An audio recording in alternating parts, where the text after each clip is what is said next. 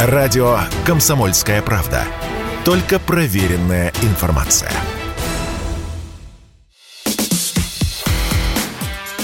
Диалоги на Радио КП.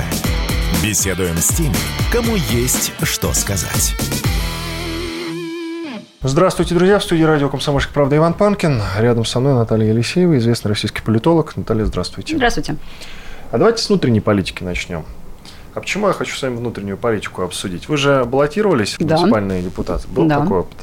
Слышали наверняка, недавно Мундепа Горинова приговорили к 7 годам лишения свободы за то, что он что-то нехорошее говорил про специальную военную операцию. Как вам 7 лет приговор? Закон един для всех, и он у нас проходит, если не ошибаюсь, по статье Уголовного кодекса 207.3. 207.3 УК РФ, да, часть вторая. У нас попало под эту статью несколько человек, а, в том числе и госпожа Котеночкина, по-моему, еще Людмила Штейн, и еще там, по-моему, кто-то. Котеночкина на это- том же самом заседании громче всех кричала. Да, да, да. Но да, успела но она уехать. успела, да, покинуть территорию Российской Федерации. Вот. Госпожа Штейн тоже, кстати. А, И, по-моему, они обе объявлены в розыск, если я не ошибаюсь, на территории Российской Федерации. Опять же, закон не един для всех, и если человек его нарушает, то он получает, соответственно, за это соответствующее наказание. Да, но не противоречит ли это вот этому представлению о свободе слова, например?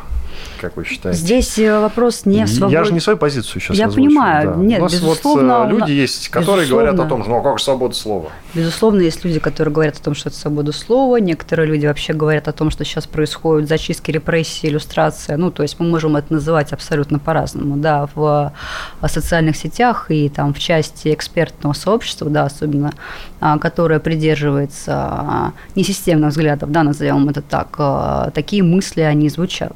Но мы сейчас с вами живем как бы в определенное время когда наша страна проводит специальную военную операцию. То есть мы живем а, сейчас под санкционным гнетом, под информационным гнетом, под культурным гнетом, гуманитарным, да, это можно называть по-разному.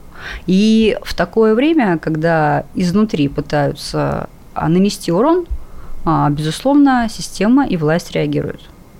Здесь... 8 лет, не перебор ли? Нет, не перебор. Я прошу прощения, я сейчас, наверное, озвучу крамольную мысль, но чтобы другим было неповадно. С другой стороны, тогда очень многих людей можно под ту гребенку замести, разве нет? Но почему-то вот только депутат Горинов пока у нас самый яркий пример. Опять же, вопрос в решении суда, вопрос в анализе того, что он сказал, да, потому что есть конкретные статьи и есть за это конкретное наказание.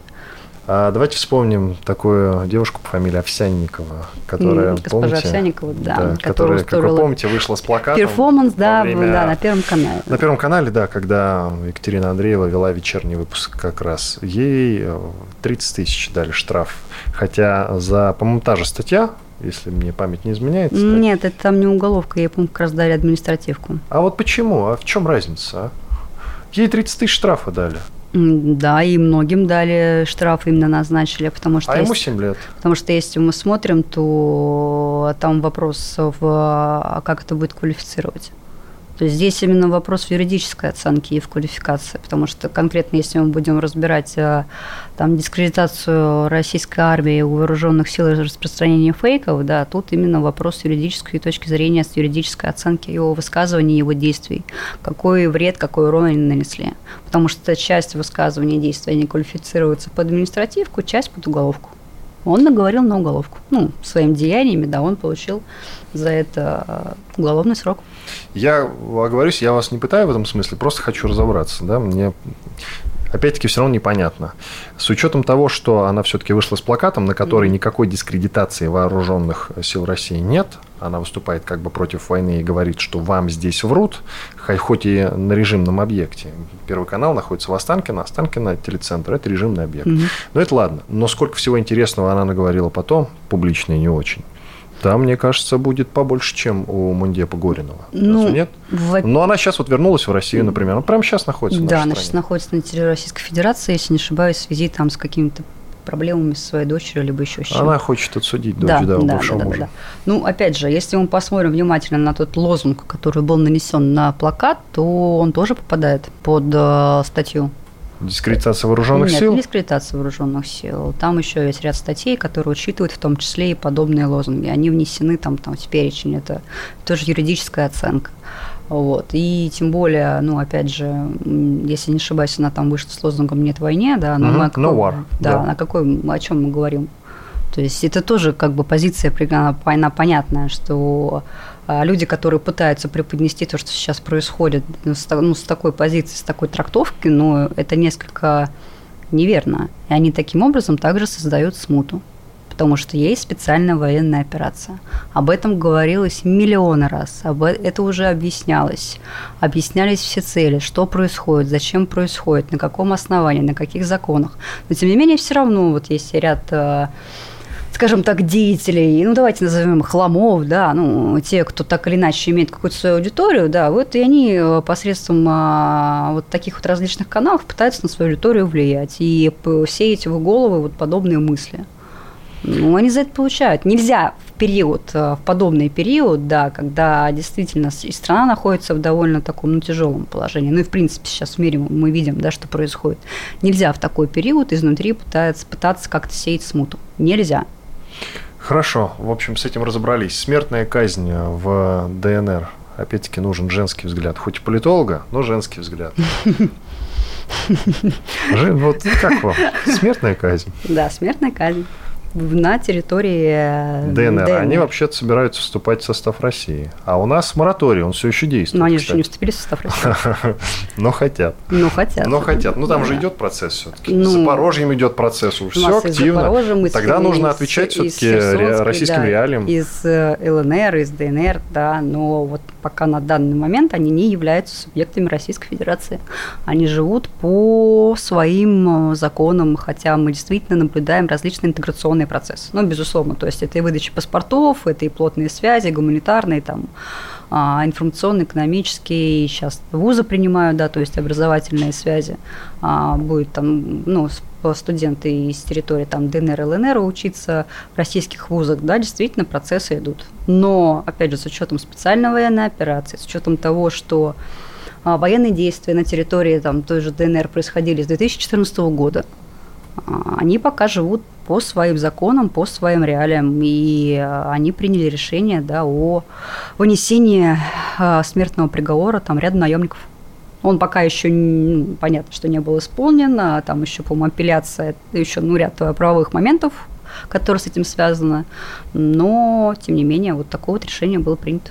Справедливая мера. Это очень сложный вопрос, потому что вообще любая дискуссия о смертной казни, она не может быть однозначной. То есть человек, который скажет «да», он будет неправ. Человек, который скажет «нет», он тоже будет неправ. Потому что, например, те, кто скажут «да», они сразу начнут вспоминать, не знаю, там Чикатило и кого-нибудь еще. Ну да, обычно это самые такие яркие примеры, которые вот используются в обсуждении. А те, кто скажут, что нет, несправедливо, они сразу начнут говорить о том, что сколько людей до этого посадили, сколько было невинно осужденных. Ну, то есть стандартная дискуссия, которая вот всегда бывает по поводу смертной казни. Но, опять же, мы все-таки сейчас говорим о том, что на территории ДНР сейчас ведутся военные действия, а, людей обстреливают много лет, огромное количество погибших, в том числе детей. А, Мы видим зверство, мы это все видели, и понятно, что ну, они сейчас живут по законам военного времени. По законам военного времени, по сути своей, этих наемников бы не приговорили бы к смертной казни, да, наверное, бы, а убили бы сразу. Но их не убили. Решили сделать по закону. Хорошо, но ведь э, американская страна, западная страна тоже может в этом смысле шепнуть украинской стороне расстреливать российских военнослужащих.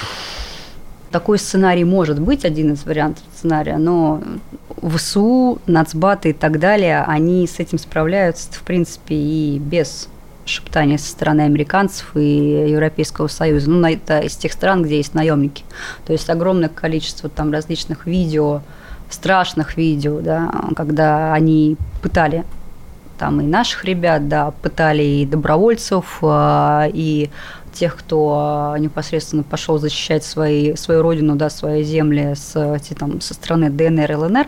То есть мы это тоже все видели. Огромное количество случаев, когда ну, убивали ну, детей, женщин. Это все очень страшно. Поэтому касательно зверства и вот таких вот моментов, так они уже есть. И более того, они длятся там не последние несколько месяцев, да, как некоторые хотят думать. Нет, они длятся последние, ну, эти 8 лет, хотя вот это вот 8 лет, да, где вы были 8 лет, оно уже приобрело такой, ну, сомнительный, да, характер, потому что многие как-то этот вопрос действительно пытаются либо игнорировать, либо как-то парируют, а где вы были 8 лет, ну, то есть тоже такой вот э, диалог э, взаимных претензий, да, взаимных упреков. Но, тем не менее, факт остается фактом. То есть, вне зависимости от того, где кто был 8 лет – а, людей убивали, гражданских, мирных убивали. Убивали со зверством? Ну да, действительно, с особой жестокостью. Наталья, а как, в принципе, по-вашему, опять-таки, интересно, интересен женский взгляд? Тут сексизма никакого нет, но у женщин на многие процессы, это известно, а, взгляд отличается от мужского, конечно. Как проходит спецоперация, по-вашему?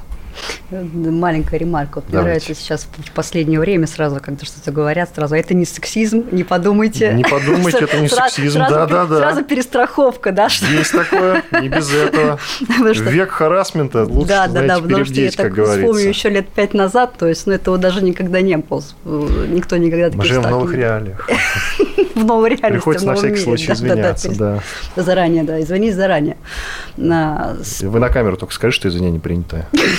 Извинения приняты. Все хорошо. А, спецоперация идет по плану. То есть, ну, в этом плане у нас есть э, действующие основные спикеры, которые комментируют данный вопрос. Игорь Коношенков? В том числе, да, представитель Министерства обороны, который ежедневно проводит брифинги, в том числе и э, господин Шойгу, который так или иначе высказывается по данной теме, безусловно, президент. Хотелось бы, чтобы чаще Шойгу тот же высказывался, кстати.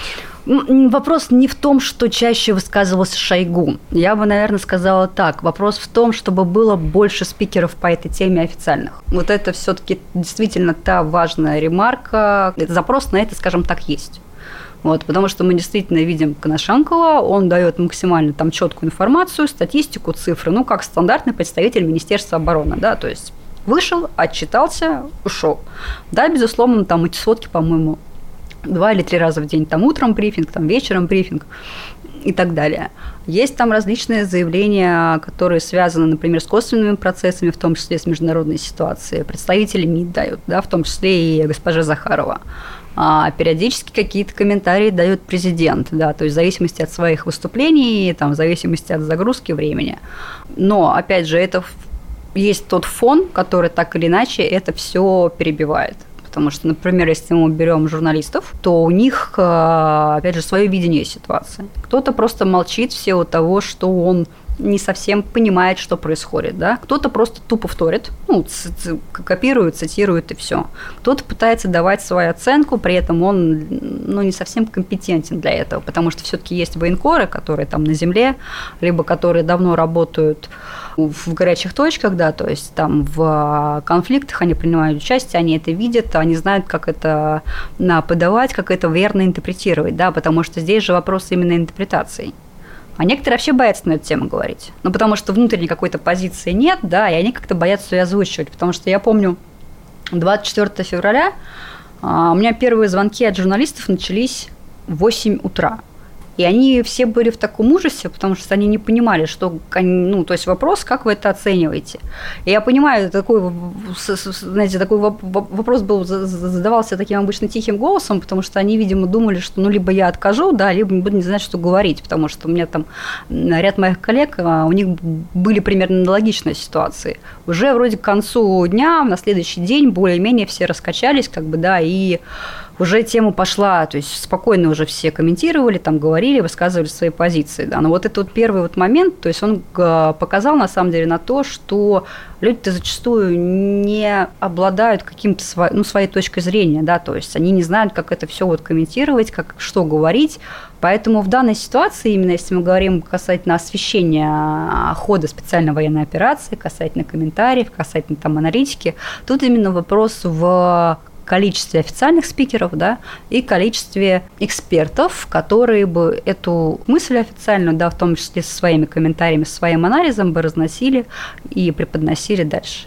Понятно, что у нас там есть и э, Russia Today, там различные спикеры, да, там от Russia Today. Понятно, что там а, есть различные спикеры, и в том числе, ну, грубо говоря, берем каждое СМИ крупное, и там есть ряд а, ну, ломов, да, условных там главных журналистов, которые это все комментируют. Есть военные эксперты, а, которые также там эту ситуацию комментируют. Есть военкоры, есть военкоры, которые там непосредственно и комментируют сразу с места события, какие-то там делают свою, по свои посты, выкладки, аналитику и так далее. Но все-таки, да, я опять же повторюсь, вопрос именно в количестве официальных лиц, которые дают оценку – которые дают анализ и которые объясняют простым языком, что происходит на данный момент и что будет происходить дальше. Вот а я со своей стороны могу сказать одно, что если бы это количество спикеров было расширено, то это было бы, конечно же, чуть лучше. А нет ли у нас некой закрытости по освещению военной спецоперации? Что скажете? Закрытости нет никакой. То есть все данные публикуются, вся статистика, все цифры публикуются, карты там действий тоже публикуются, кто что где. Ну, опять же, без ущерба, безусловно, там нашим военным, а, которые там сейчас принимают участие, потому что мы прекрасно понимаем, что тут ошибка может стоить очень дорогого к сожалению, риски есть, риски высокие, да, особенно когда там кто-то случайно по необдуманности может там выложить какое-то видео, и ну, цена этого видео, она, ну, это жизнь просто, это жизни наших военных. И это очень опасно. А вот в целом нет, в целом картинка освещается, и как бы мы это видим, опять же, по тому, что происходит. Вот. Но здесь, опять же, вопрос, что, наверное, аудитории, людям, простым гражданам не всегда достаточно простых цифр. Ну, то есть здесь же вопрос не в цифрах, а, хотя именно если мы говорим чисто технически, то никаких вопросов быть не может. Все данные действительно есть. Тут именно вопрос ну, общения, да, и вопрос чуть глубиннее, да, что есть просто иногда нужно поговорить и сказать, все нормально, все по плану, работаем, идем дальше. Ну, то есть вот какого-то такого простого диалога. А здесь, опять же, нужны ну, специальные для этого спикеры. И желательно вышестоящие, конечно же. Продолжаем тогда. Вице-премьера по оборонной промышленности сегодня перевели. Господин Борисов ушел в Роскосмос. А уже бывший глава Роскосмоса Рогозин пока что никуда не ушел, кстати говоря. Пока что никуда. Что касается вот этого перевода, у нас нет, получается, сейчас вице-премьера по оборонной промышленности на данный момент, может, его и назначить, но пока, я так понимаю, что его компетенции отданы господину Мантурову. В тот момент, когда идет военная спецоперация, это логичный ход? Как вообще это, этот ход оцениваете? Когда проходят такие перестановки, причем, ну, мы же видим, да, что должности специфические, то есть они как раз связаны, да, с происходящим. Это как раз говорит о том, что, видимо, была чрезвычайно острая необходимость это сделать. И, видимо, она назрела даже еще раньше – но просто вот время для того, чтобы сделать это максимально экологично, безопасно, а, вот оно настало именно сейчас. Потому что, ну, в принципе, все, что происходит, именно если мы говорим с точки зрения оценки а, власти, каких-то перестановок, передвижений, да, то да, там сегодня было созвано там неочередное заседание Государственной Думы, это вызвало... Володин уже анонсировал возможно и, еще, еще одно. да, да, да, более того, а, это вызвало почему-то огромное количество волну слухов о том, конспирологии, что конспирологии. Да. Но у нас, в принципе, любое событие вызывает огромное количество конспирологии. Да, это примерно как я вспоминаю 20 год, 15 января, когда Владимир Владимирович заявил о поправках в Конституцию, и была отставка правительства, да, то есть там просто потоки вообще, там было такое гадание на кофейной гуще, и, кстати, оно не подтвердилось, причем, по-моему, не одно. То есть ни одна какая-то такая конспирологическая выкладка, она не подтвердилась. Здесь ситуация примерно сейчас такая же, что и там Рогозин плохой, и э, надо было там что-то срочно менять, и вообще Госдуму созывает для того, чтобы там принять срочно законы, потом там еще какие-то были инсинуации, что они там будут принимать что-то страшное, что вот там приведет, э, что, ну, что непосредственно связано с специальной военной операцией. Но, тем не менее, как бы это, опять же, все осталось на уровне догадок, домыслов и слухов. Ситуация сложилась так, что это сделать ну, было необходимо. Потому что давайте посмотрим на Рогозина. Рогозин всегда был фигурой неоднозначной. Ну, Яркий человек, что вы наговариваете? Ну, Яркий. человек... Прозрачный я... максимально. Человек яркий, человек прозрачный, но, тем не менее, вопрос его компетенции, вопрос скандалов, которые были связаны с его деятельностью, конечно же, он был, ну, скажем так, вопросы ко всему этому были. То есть э, считаете, что поднакопилось, да, к нему? Я бы сказала, слишком поднакопилось. Песков сообщил, что отставка Рогозина не связана с какими-либо претензиями к его работе. Пресс-секретарь президента.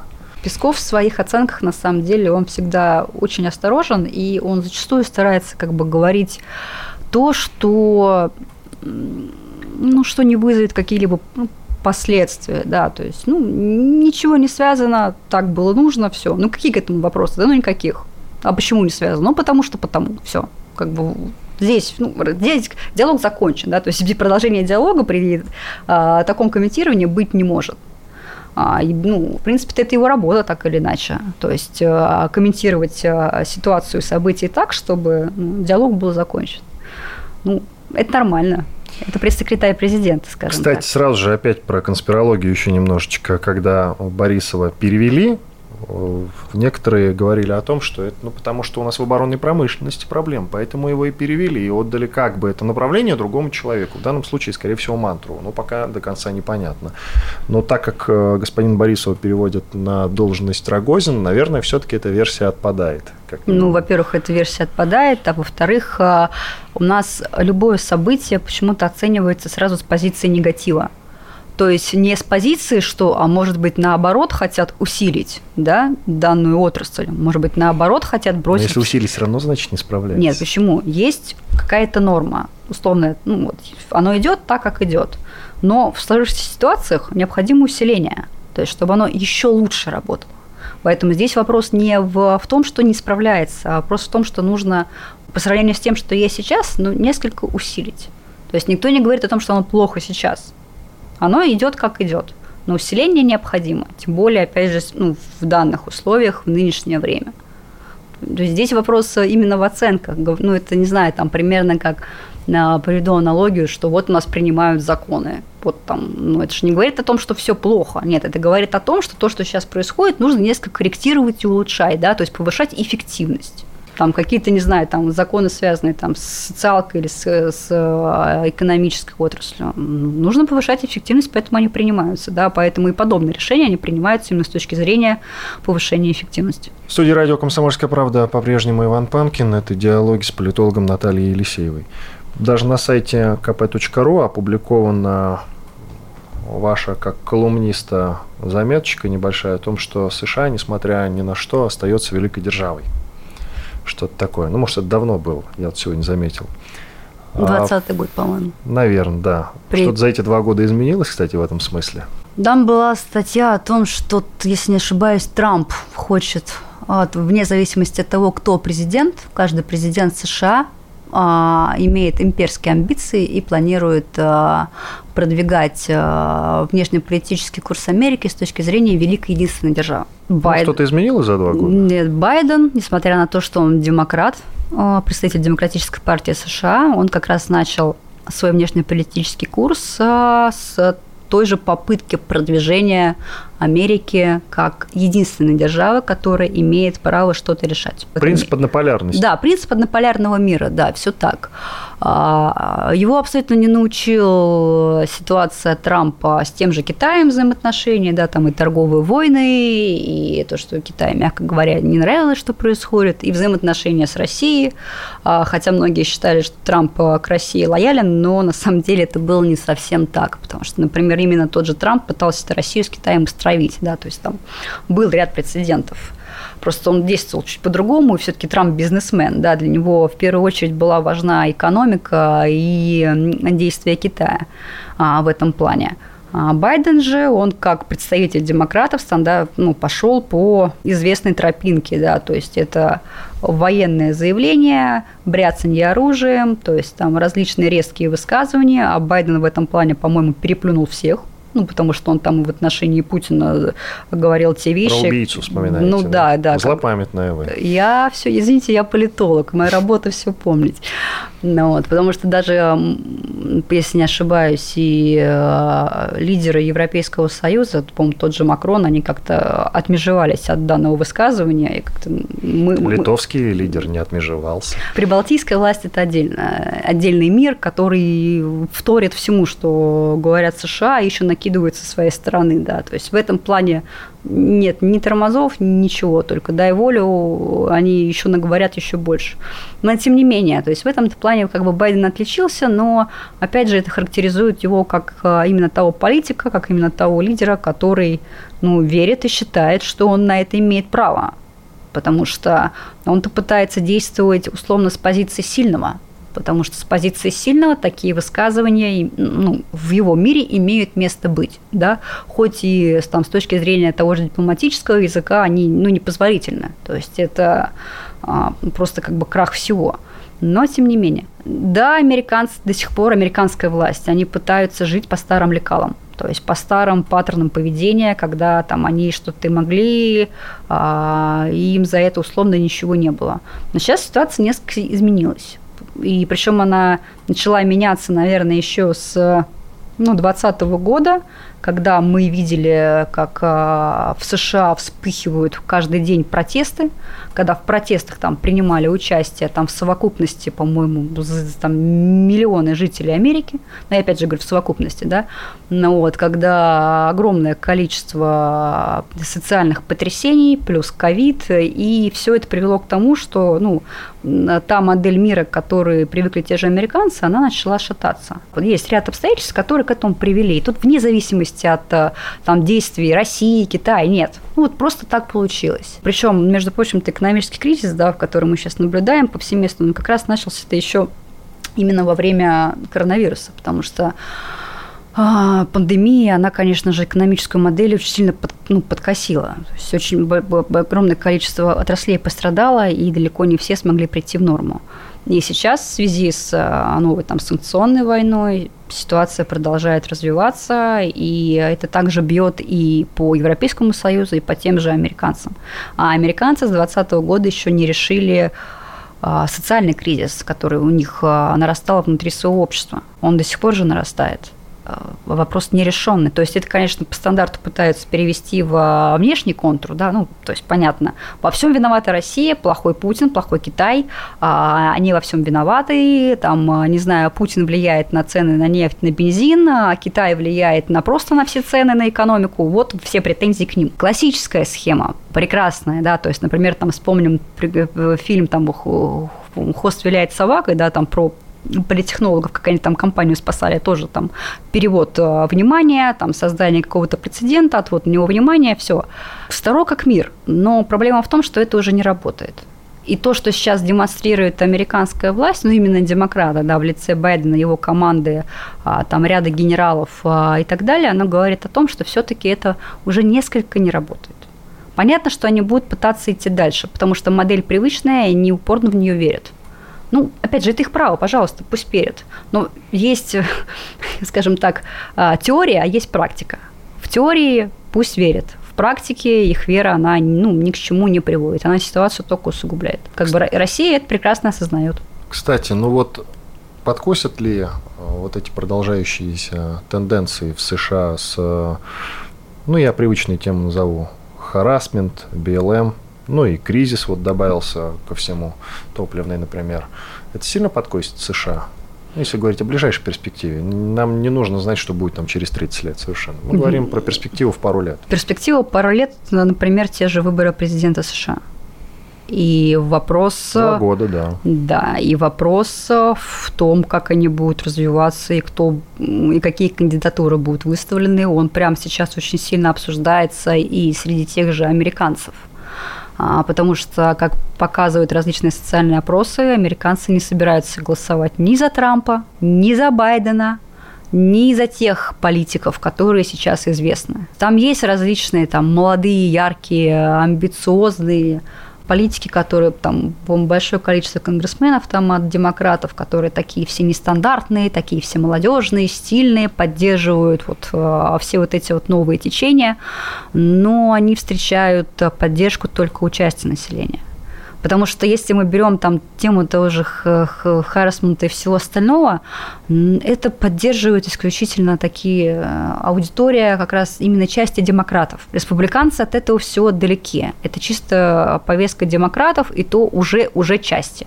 От БЛМ все устали, потому что, ну, когда у тебя полстраны горит, это не очень хорошо. Когда грабятся магазины, это не очень хорошо, и люди это прекрасно видят. Когда идет столкновение между представителями правоохранительных органов силовиков, например, как это было в Нью-Йорке, да, когда там их лишили всего, и населением, это плохо. Это именно плохо с точки зрения устройства государства. А, и это все идет по нарастающей. И, конечно же, это все отразится. Это уже отражается на тех же рейтингах там, и того же Байдена, и демократов, и, кстати, тех же республиканцев, потому что из-за того, что они, по сути своей, ничего не делают, то есть нет каких-либо громких заявлений и попытки оттянуть на себя, перехватить повестку, их рейтинг тоже страдает. А кто, как вы считаете, будет ну, в перспективе следующим президентом Соединенных Штатов Америки? Я не имя сейчас вас прошу назвать. Но вот давайте посмотрим на тенденции. Во-первых, в Белом доме работает все больше женщин. Угу. Во-вторых, темнокожих женщин, представителей ЛГБТ-сообщества, как правило. Ну, я сейчас говорю про преемницу Дженнифер Псаки, да, угу. которая занимала да. должность пресс-секретаря. Белого дома. А ее преемницей стала Карин Жан-Пьер, первая в истории темнокожая американка, представительница ЛГБТ-сообщества на этом посту. Но сейчас там это все активно приветствуется. Мне кажется, это и в самую большую политику американскую совсем скоро придет. Ну, Может быть, все... такой вариант приемлемый? Это все поступательно, да. Но смотрите, опять же, вспомним, когда Байден пришел к власти, когда его избрали, многие говорили о том, что госпожа Харрис займет его место. Да, Камала Харрис, да, да действительно был такой. Да, об этом говорили многие, и из причин называлось то, что Байден в силу своего возраста не совсем здоров, не совсем психически здоров. Ну да, то есть там различные были причины, предпосылки. Ну там когнитивные, что вы сразу про психические? Ну и об этом писали в западной там прессе. когнитивные сами, проблемы, да. связанные с возрастом, вы сразу ну, психические. Ну, да, именно так. Когнитивные проблемы, связанные с возрастом, но тем не менее этот человек занимает кресло президента США. Да, возможно, как раз это тоже новая тенденция. А, но если мы опять же говорим о том, что вот э, продолжается тренд на то, что большое количество представителей там ЛГБТ, а, феминисток, а, трансгендеров и вот это вот всего, оно сейчас занимает действующие, конечно, посты. То есть, с одной стороны, конечно, оценивать это плохо, да, все-таки, что нужно оценивать человека не по его там ориентации или так далее, а по его а, профессиональным качествам, да. Но, с другой стороны, мы видим тренд, и мы видим то, что эти люди несут свои взгляды и э, свою позицию в массы. Ну, они же это пропагандируют, ну, понятно, ну, в любом случае, человек находится на такой должности, так или иначе, а, он об этом говорит, он это заявляет. И э, когда там и э, смена Псаки пришла, да, то есть там было первое заявление, я там такая-то, такая-то, то есть это прям сразу был манифест. То есть человек сразу пришел на свой пост, и он начал а, заявлять свой такой манифест о том, кто, что, зачем и почему, да, и в чем особенность. И особенность не в профессиональных качествах, что там, я не знаю, там, вот я там проработала там 10-15 лет, у меня там такой-то опыт, там, добилась того-то, того-то, нет. А акцент идет абсолютно на другое. И вот это вот не совсем правильно. Потому что с такой позиции мы уже не можем оценить профессиональное качество человека. Ну, потому что акцент идет не на них. И таких случаев их очень много становится. Ну, в США. Европа, она пока э, старается от этого абстрагироваться, ну, частично. Потому что частично, конечно же, тренд тоже на это есть, он очень силен э, и в различных странах, э, где-то и на местном уровне, да, где-то чуть выше, но тем не менее Европа, она в этом плане, конечно же, пытается как-то еще держаться, но не совсем это получается. В Америке это норма. И для них, в принципе, все это происходящее – это норма, потому что, ну, они так или иначе первые начали это нести в свет и пытаются, безусловно, навязывать это другим. Потому что те, кто не разделяет их взгляды, да, он, соответственно, попадает под ну, такую попытку отмены. То есть это порицание, если порицание не срабатывает, ну, будут дальше давить. Культура отмены. Культура отмены, да, да, да. Под которую сейчас попала Россия. Под которую именно сейчас попала Россия. Я бы даже сказала, культ отмены. А пришло ли время женщин в российской в российской политике? В 2021 году я запускала проект «Женщины и власть». Он как раз был связан с выборами в Государственную Думу, восьмой созыв. Ну, я делала акцент как раз на прекрасных кандидаток, которые выдвигались в том числе там, по Москве, по московским одномандатным избирательным округам. Вот. Ну и в целом я как раз смотрела там и на прошлые выборы, сколько женщин принимало участие, там их возраст, их роль. И на самом деле, если мы будем, конечно, смотреть на российские реалии, то в России женщина, она всегда была частью политики, политической, политической системы. Но они в больших количествах. Смотря на каком уровне. Если мы берем уровень локальный, там муниципалитеты и так далее, там в основном женщина. Но если мы берем советский период, то он был связан, то, о чем вы говорите, это было связано, вот эта тенденция с тем, что мужиков не хватало, понятно, после Великой Отечественной войны. Да, после Великой Отечественной войны действительно там были проблемы, огромное а давайте пойдем в 90-е и в нулевые, например. В 90-е нулевые женщины были. Но опять же, если в 90-е ситуация была следующая, что женщины пытались прокормить как-то семью, а, работали, ну, мужчины, понятно, также там работали, и кто жил как умел, как мог, то с 2000 года ситуация начала потихонечку меняться, потому что вопрос в количестве женщин в каждом созыве, он растет. Там на процент, на 2, на 3, но рост, динамика есть. А потом, опять же, вопрос э, и в составе правительства. Ну, например, возьмем там правительство Москвы. Большое количество женщин на различных уровнях там, э, зам там главы департамента, там, вице-мэр и так далее, да, это женщина. Среди мундепов женщин много. Среди мундепов... Одна из них, госпожа Котеночкина, уехала, правда? Среди, ну, и госпожа Штейн тоже покинувшая Российскую Федерацию. Но вот, тоже большое количество женщин. Среди там депутатов региональных, ну, там, тех же ЗАГСов, да, законодательных собраний тоже большое количество женщин. Если мы, опять же, будем смотреть, э, ну, компанию 21 года там госпожа Буцкая, да, депутат Госдумы, ну, избралась. Ну, женщина, как бы, да, женщина избралась. Ну вот, и, в принципе, большое количество женщин принимало участие именно в избирательной кампании. И довольно яркие были барышни. Пусть у них там позиции, они все полярных взглядов, да, ну, именно если мы говорим с точки зрения э, политики, но тем не менее, они все яркие, они себя умеют преподносить с той или иной точки зрения и они продолжают свою политическую карьеру. Тут есть контраргумент. Э, есть статистика. По статистике мужчин сильно меньше, чем женщин. Поэтому количество женщин в политике, наверное, тут можете со мной поспорить, увеличивается. Или нет, или профессиональные качества у женщин Здесь все-таки вопрос в профессиональных качествах, потому что, ну, опять же, я, например, очень сильно не люблю вот эту вот оценку с точки зрения пола, что вот там ты мужчина, там, или ты женщина, и ты там очень все сложно, в политике все сложно, а, там вопрос качеств, недостатки или там как, ну, есть определенные стереотипы, да, которые так или иначе накладывают свои отпечатки. И есть, а, скажем так, те профессии, а, у которых есть ряд особенностей. Ну, например, профессия политика, да, вне зависимости от того, где вы себя реализуете, будь то депутат, будь то чиновник. А, то есть любая работа, она имеет свою специфику. И политическая карьера, она сопряжена с тем, что ты постоянно должен быть на работе постоянно должен быть на работе, соответственно, это жертвы. Ну, той жертвы, той же семьей.